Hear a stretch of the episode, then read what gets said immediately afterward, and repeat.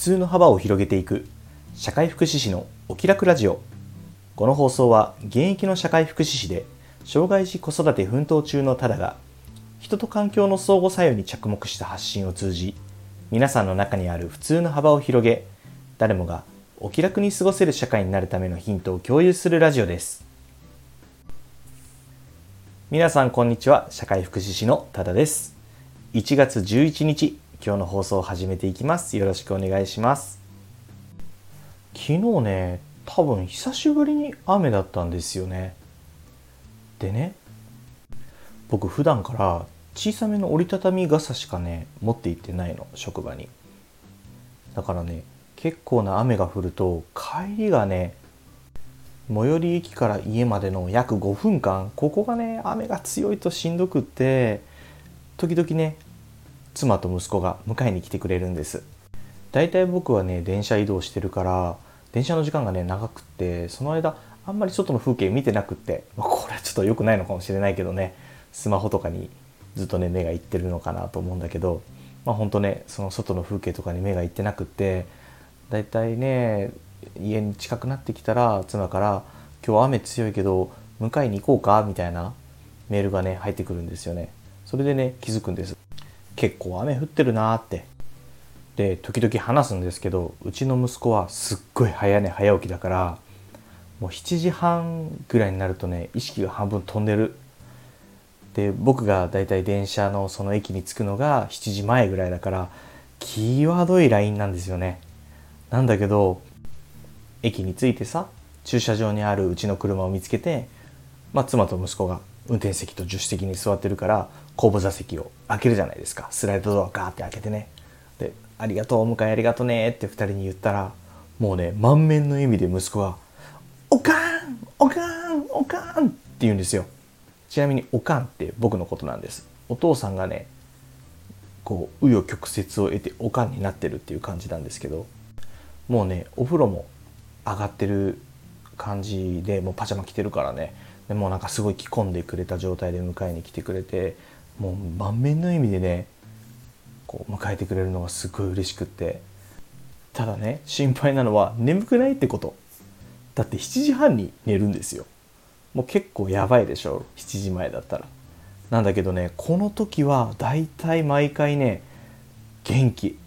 でそれなんでって妻に聞いてみたら結構そのミッションみたいな感じで伝えてくれるらしくって。そのお父さんをお迎えに行くから手伝ってみたいな感じで言ったら「はい!」みたいな感じでね答えて素早くね準備とかしてくれるんだって、まあ、これはね妻の声かけ促しの妙っていうところだと思うんですけど今日はね誰か人の行動を変えたりとか促したりとかする時に効果的だなって思うことについて少し話してみたいと思いました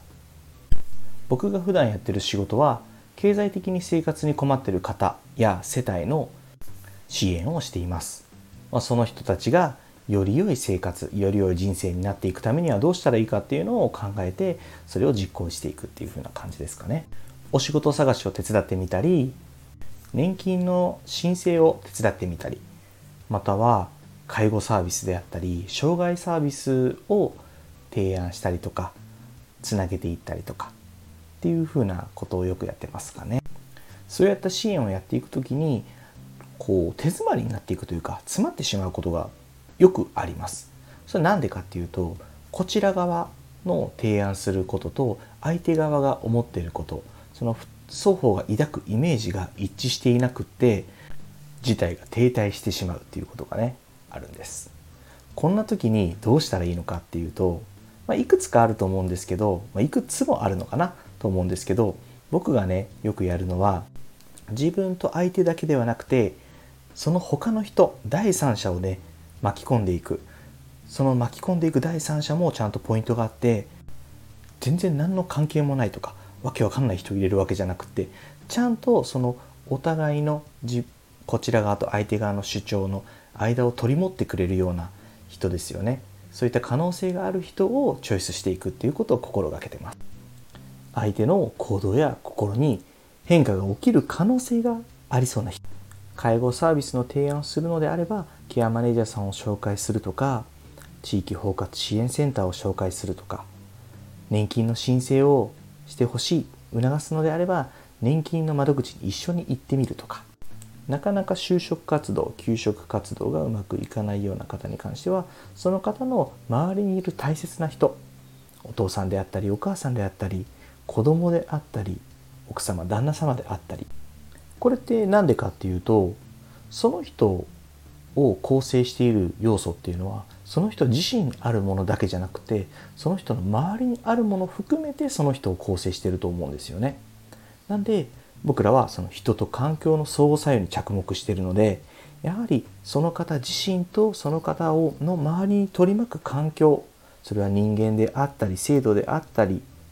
いろんなものがあると思うんですけどもそういったものをチョイスしていって何かその方の人生がうまく好転していったりとかですねするような支援ができないかっていうのを日々考えています。なのでその人を深く深く知っていくことは当然当たり前のことなんですけどもその人を深く知った上でその人の周りのことをですねより深く知っていく。そしてその人に必要なものが何かすぐにご提案できたり紹介できたりできるようにその周りのことも勉強しておく必要があるなっていうところですね。今話したのは個人や世帯家庭に対しての関わり方なんですけどこれをねもう少し拡大しても同じようなことが言えちゃうんですよね。例えばね社会福祉士っていろんなところで働いてるんですけどもその中の一つにコミュニティソーシャルワーカーっていう人たちがいます。コミュニティソーシャルワーカーのね仕事は地域で困っている人たちをね支援するために地域の人材や制度サービスや住民の援助などをねいろんなものを組み合わせるこれ社会資源っていうんですけど社会資源を組み合わせたりしてまたは新しい仕組みを作ったりとかね調整やコーディネートを行うんです。実際一昔前は少子高齢化社会とかでは全然なくって大人たちの世代が多くって常に見守りであったりとか地域のつながりっていうのがよくあったんじゃないかなって思うんです。僕ら世代とかだったら子ども会っていうのがあったりとか今もあるけど自治会まあでもないとこもきっとありますよね。とか地域のつながりやコミュニティがそこに住んでるだけであったんですよね。これがやはり少子高齢化が進んでいってここが希薄になっている。ここをねもう一度掘り起こして盛り上げつつ公的なサービス控除ですね。と地域のサービス。つながり共助ですよね。ここをつなぎ合わせてさらに新しい仕組みを作って、まあ、より良い地域にしていこうじゃないかっていうふうなお仕事をするような人たちなんですけどこれ小さな町づくりですよね。この小さな町づくりのポイントも環境を調整することから始めるんです。要は地域というのを個としてみるとその中にどんな人がいるのかっていうのを考える。外部からつな連れてくるっていうのもいいけどその中にいるキーパーソン的な存在ですよね。そういった人を見つけてそこから波及させていくっていう風な取り組みっていうのがいいのかなっていうふうに言われてます。これをねさらに大きくしていくと僕が今実際やってる仕事の一つなんですけどこう、まあ、大きな街づくり。観光系ですよね。少しね福祉の仕事と並行して僕は今観光関係の仕事にも着手してます。まあ、この畑に入るのはね年というか今年度が初めてで全然まだ素人みたいな感じなんですけどやっぱりねこう街づくりのコツは一緒だったんだなっていうのを感じます。やっぱりその街を一つの単位として見た中でどんな資源があるのかっていうのを探してそこを盛り上げるためのキーパーソンは誰なのかっていうのを設定するそれを外部から呼んでくるっていう手もあるし内部から誰かを見つけるっていう作業もすごく大事になってくる結局大なり小なり個人であったり小さな町であったり大きな町の単位であったりしたとしてもそれらの行動を変えたりとか促したりしていくには個に対する支援ももちろん大事だけども一歩引いてみてその子を取り巻く環境を見つめてそこに関わっていくっていうこともすごく大切なのかなって思ったりします。ということで時間も10分に近づいてまいりましたので今日はこの辺で終わりたいと思います。最後にお知らせです。この放送以外にも各種 SNS で発信活動を行っています。インスタグラムスレッズでは親バカ投稿をノートでは子育てや学びの中で日々感じたことを、X では言葉遊びや世間への小言を中心に発信しています。プロフィール欄にリンクを貼っていますので、よかったら覗いてみて、いいね、フォローなど応援よろしくお願いします。それでは今日も素敵な一日に、社会福祉士のただでした。またおいで